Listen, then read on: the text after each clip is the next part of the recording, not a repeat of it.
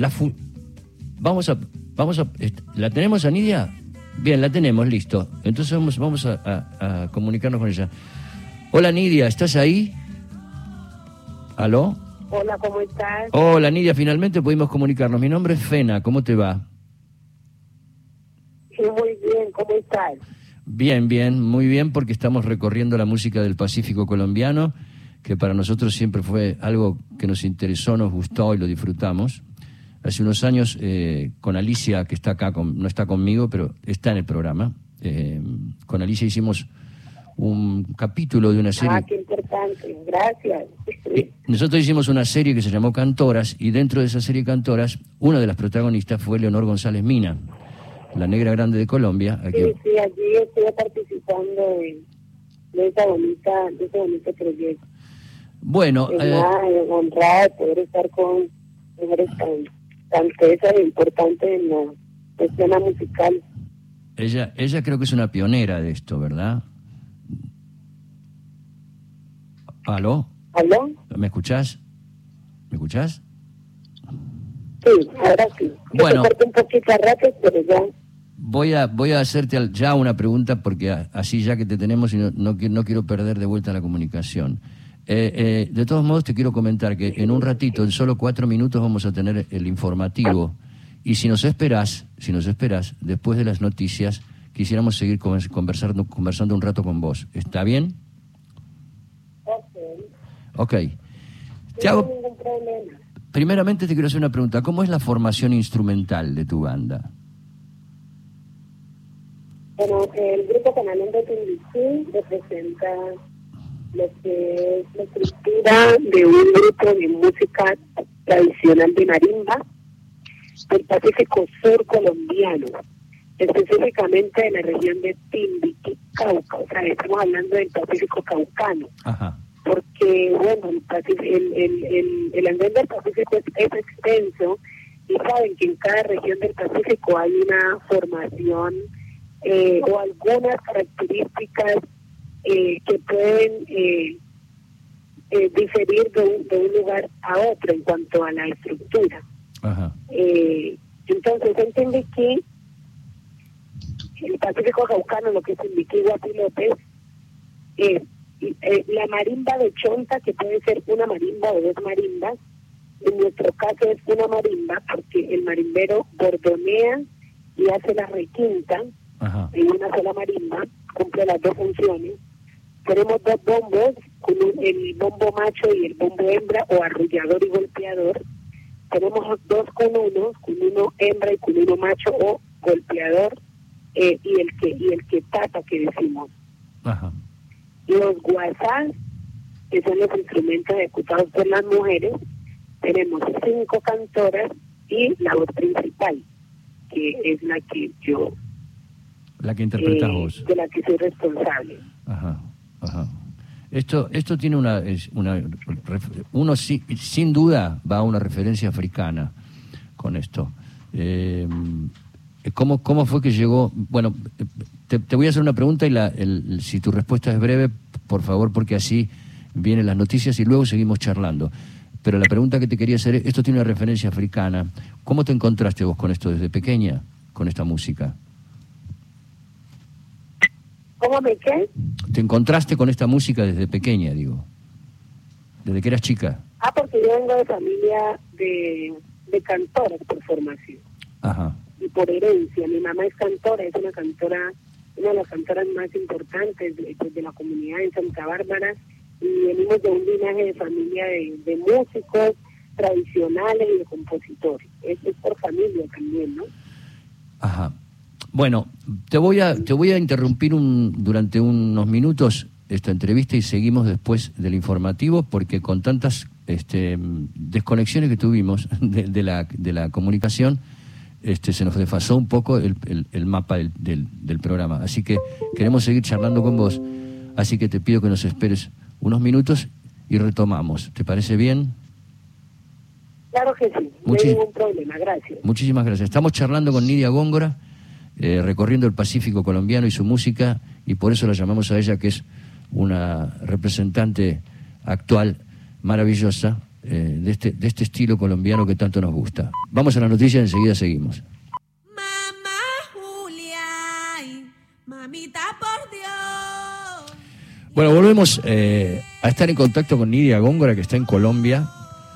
Eh, ella es una gran referente de la música del Pacífico colombiano, que tiene toda una riqueza especial, eh, con, con- con un- unas reminiscencias africanas.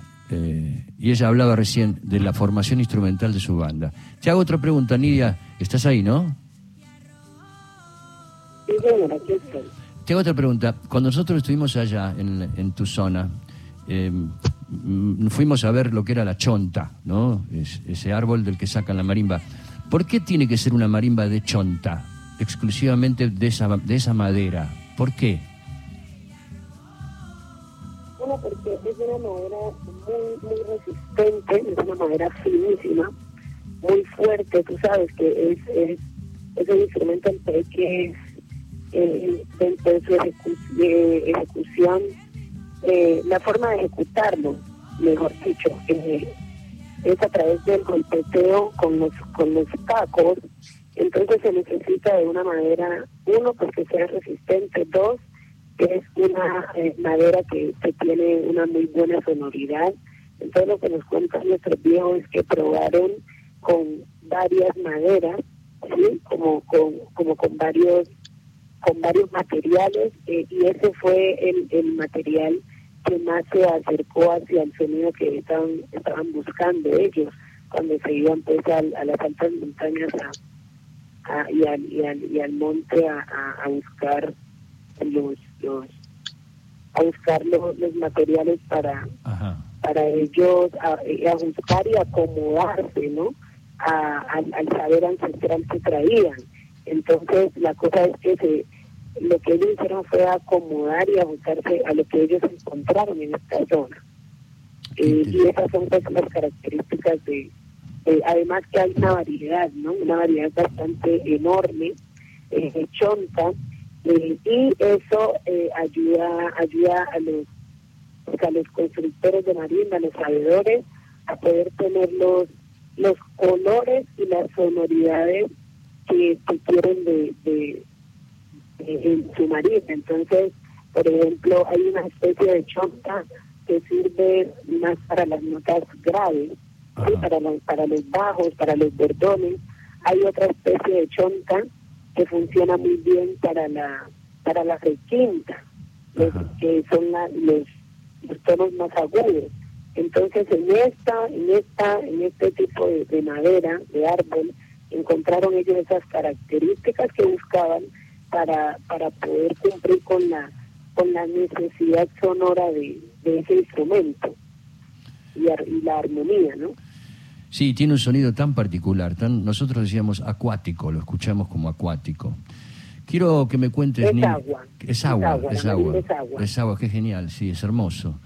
Quiero que me cuentes, Nidia, estuvimos leyendo un poco, eh, sobre, bastante sobre vos, y que no quiero que nos cuentes un poco de qué se trata eh, ese proyecto que se llama Canalón de Timbiquí.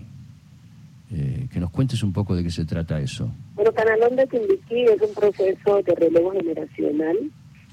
Eh, es un proyecto en el que eh, las cantoras y los cantores eh, estamos continuando con un trabajo, dando continuidad a un trabajo que inició en Timbiquí bajo la dirección de la maestra Elizabeth Sinisterra. Es un proceso que se fortaleció en las aulas de una institución educativa. Creo que una de las cosas más importantes que tiene nuestro proyecto es ese, que es un proceso eh, que, donde hay una influencia no solamente de lo que para nosotros es importa- algo muy importante como es la academia tradicional, sino que también hay eh, toda una influencia de un trabajo eh, desde la disciplina y la investigación de la academia, eh, de la escuela formal. Y entonces, venimos de un proceso con una docente, la profesora Elizabeth Sinisterra, más conocida como la profesora Licha, muy querida por por en, en- en la institución educativa donde nosotros estudiamos en Timbiquí, y es una docente que se atrevía a llevar todos los saberes y conocimientos ancestrales a un aula de clase a través de, de las de las asignaturas que ella orientaba en esta institución. Ajá. Entonces, cuando nosotros nos trasladamos a la ciudad de Cali, lo que hacemos es dar continuidad a un trabajo de fortalecimiento, de investigación y de consolidación de, de todos los, los, saberes ancestrales y toda esta herencia que recibimos nosotros de los viejos cultores, sabedores, guardianes y matronas que hay en la comunidad de Timbiquí. Ajá. Qué interesante, qué interesante. Eh, bueno, la tengo acá Alicia Beltrami, que es mi coequiper, este, que te quiere hacer algunas preguntas, Nidia. Hola Nidia, ¿cómo estás? Un placer saludarte. Eh, esto que, con- Hola, que contabas de Canalón de Timbiquí eh, es como la continuidad de esto del socavón, ¿no? De Timbiquí. Pero vos contás en, en notas de prensa y en perfiles que te hacen eh, periodísticos que, que sumás con Canalón de Timbiquí, pretendés sumar una visión propia y por eso eh, diferente a lo que hacían con socavón que es como algo más un trabajo antropológico, ¿no? Cu- ¿Cuál es esa visión propia que sumás con el canalón de Timbiquí, en el canalón? Mira, Canalón de Timbiquí es un proceso de transición, pero sigue la misma esencia porque son somos las mismas personas que fundamos Socavón de Timbiquí. Sí, Hubo una transición totalmente. porque eh, Canal Socavón de Timbiquí se convirtió en una organización en la que empezaron a intervenir unos actores independientes a los músicos que éramos nosotros. Ok, Entonces, lo que hubo allí fue una como una ruptura eh, de esa esencia que buscábamos nosotros y esa identidad que estábamos fortaleciendo y traíamos de Timbiquí y unos propósitos que, que, que tenía la fundación con esos otros actores que no iban muy de la mano con los principios con los que nosotros habíamos creado la, la fundación ah, eh, cuyo nombre ok. correspondía a Socavón de Timbiquí.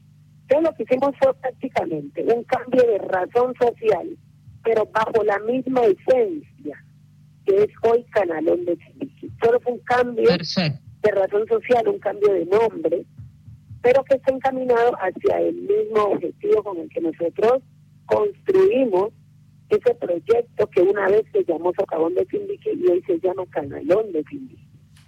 Desde Perfecto. sus inicios hemos hecho un trabajo de investigación, hemos hecho un trabajo de recopilación, un trabajo de fortalecimiento de estos saberes y una vez salimos del territorio hemos tratado de guardar eh, de guardar pues como ese vínculo y de trabajar de manera sincronizada y articulada con la comunidad y con los procesos en la comunidad.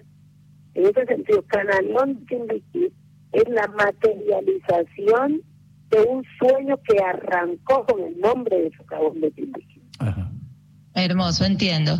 Ahora, eh, toda esta música que ustedes eh, eh, eh, desarrollan y que al mismo tiempo investigan y que buscan la tradición y demás, tiene una carga, alta carga de espiritualidad.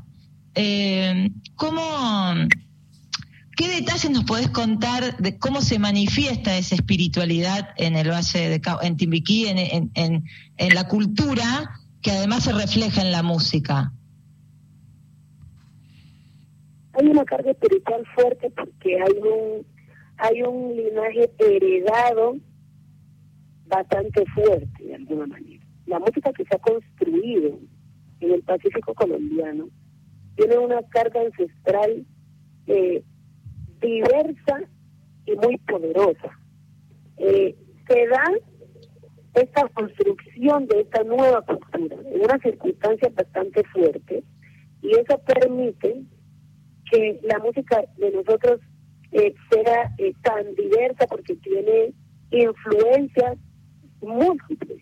Entonces, tenemos una carga fuerte de todo lo que tiene que ver con ese sentir, ese poder eh, y, y, y, toda esa magia que encierra ese canto africano, ¿no? Esa fuerza, selváticas, eh, todo ese poderío que lo que lo porta la ancestralidad, tiene también eh, una fuerza profunda en lo que tiene que ver indudablemente con la religiosidad, y es esa religiosidad eh, que se adoptó de, de alguna manera de ese, de ese agente opresor y que se transformó en algo bonito y positivo que se manifiesta a través de la música. Es de alguna manera como un, un proceso de resiliencia y es a través del canto poder sanar, poder eh, de, alguna manera también perdonar eh, y poder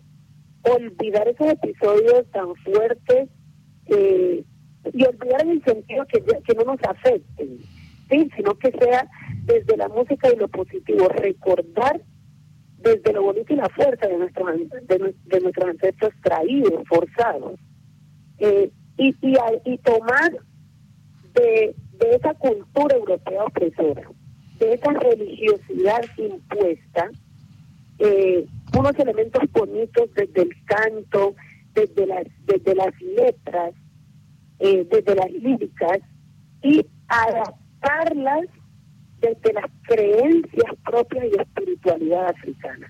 Entonces, si bien ustedes ven que nosotros cantamos a Santa Bárbara, pero cantamos a Santa Bárbara desde un canto muy africano. Claro, claro, sí. Ven cómo cantamos a ese niño nacido, pero un niño nacido eh, que nosotros dentro de nuestra espiritualidad e imaginario consideramos que ha nacido en el Pacífico. Ah. Y es un niño cercano a nosotros, que nace y brota del mar, del río, de, la, de toda esa selva espesa que hay en el Pacífico. Entonces pienso yo que como de alguna manera esa combinación y mezcla y esa interculturalidad que encierra la música nuestra, eh, vinculada a todo ese poder más mesticismo y fuerza de la naturaleza que nos proporciona a través de cada uno de los instrumentos que vienen desde allí, precisamente. Es lo que hace que esa música tenga esa carga eh, eh, espiritual de fuerza y también hay allí, eh, dentro de la genética de alguna manera, también una carga fuerte desde la espiritualidad, no creas, son músicas que se hicieron en socavones, en minas, en donde la gente tenía una carga laboral fuerte y se cantaba desde ese dolor, pero también desde esa esperanza. Y todo ese sentimiento estaba allí de generación en generación puesto en esas músicas todos esos, no solo alabanzas desde, la, desde las peticiones y los ruegos, sino también eh, esos, esos gemidos fuertes desde el dolor. Han estado allí, eh, han estado allí vinculados en, en esas músicas que se crearon en estos ambientes, pero también en un, en un espacio de, libertad. Y así con toda esa carga se ha realizado un proceso de transmisión generacional. Y por eso, ven ustedes hoy, que estamos luchando, agrupaciones como Cananón de y muchos otros dentro y fuera del territorio, porque esa ancestralidad siga permaneciendo a través del tiempo con esa esencia, ¿no? Que, que no se que no se negocien esos elementos que son innegociables y que están aquí presentes y que deben continuar es lo que hace diferente la música qué, qué, poder, qué poder que tiene la música, Nidia, ¿no es cierto? Y qué, Quiero... qué potente, digamos, lo que están haciendo. O sea, por eso es tan poderoso escucharlos, porque es, tiene todo esa, toda esa carga, es bellísimo lo que hacen. Nidia, quiero cerrar la entrevista preguntándote, porque estás hablando de la ancestralidad, de lo tradicional, este, de las raíces, pero también estás haciendo cosas fusionadas con, con expresiones de música muy nueva, como por ejemplo tu unión con Quantic, que ahora cuando terminemos la entrevista vamos a pasar un par de canciones. ¿Cómo fue eso? ¿Cómo fue ese encuentro? Esa fusión entre lo electrónico y la música que hacen ustedes. Bueno, Quantic llega aquí a Colombia, eh, llega aquí a Colombia eh, eh, por la curiosidad de explorar y de conocer más sobre la cumbia, ¿no? De a buscar música de Landero y otros artistas eh, eh, muy reconocidos en el Caribe. Y llega a la ciudad de Cali, y es aquí en la ciudad de Cali, eh, en donde él empieza a conocer de la música del Pacífico y su curiosidad y un encantamiento casi que automático hacia la música del Pacífico. Escuchó una canción, Quítate de mi escalera específicamente, que yo canto, que hace parte del primer CD que grabamos en memoria de nuestros ancestros, y empieza esa búsqueda. Él, con, por su curiosidad de conocer más sobre ese, esa canción, sobre el artista que la cantaba, es decir, sobre averiguar sobre mi vida y averiguar más sobre esa música, que lo acercaba mucho a África que lo acercaba mucho a la música africana, música que él ya había escuchado en Europa, pero música africana. Entonces, por medio de Lucas Silva, un amigo, de Freddy Colorado, consigue mi número, me llama, empezamos a conversar, pero lo primero que yo hice con él, él me, me contacta a mí para que haga un coro de la canción Juanita Bonita. Mm. Y a partir de allí empezamos a hablar y él a conocer un poco más de la música que yo hacía y me propuso eh, a través de unas pistas que se podía escribir o cantar sobre esas pistas. La primera que él me pasó fue Duke del Pacífico, que eh, tiene una influencia muy influencia de reggae, a mí me sonaba abunde. Yo, yo la escucho, yo, la, estuve escuchando, Duke del Pacífico, incluso la vamos a pasar. Y tenés razón, yo a mí también me sonaba más a reggae. Oh, sí, sí. Ok. Me, me puso esa pista de Duke del Pacífico y a mí me sonaba abunde y entonces empecé yo a tararearla y sobre esa pista a cantar es buena, buena, pajarito de Belén. Allí empezó todo.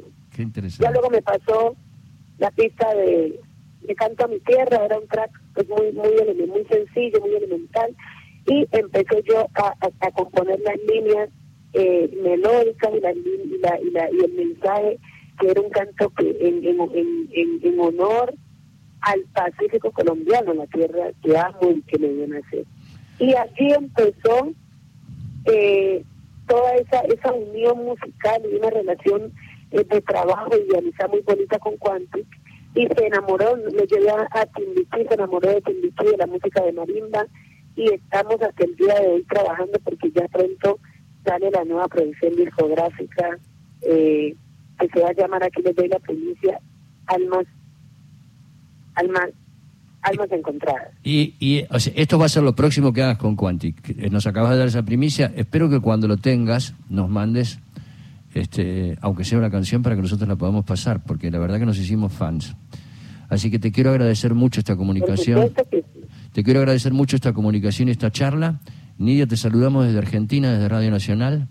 Gracias por estar ahí. Eh, y vamos a seguir escuchando tu música. Te mando un abrazo muy grande desde aquí. A ustedes muchas gracias, muchísimas gracias por, por escuchar la música del Pacífico y por darla a conocer. Es Nidia Góngora con quien estábamos hablando y vamos a escuchar ahora esto que estaba diciendo ella, esta fusión que hizo Nidia con Quantic, el gran productor británico. Esto se llama E, Ye, Ye.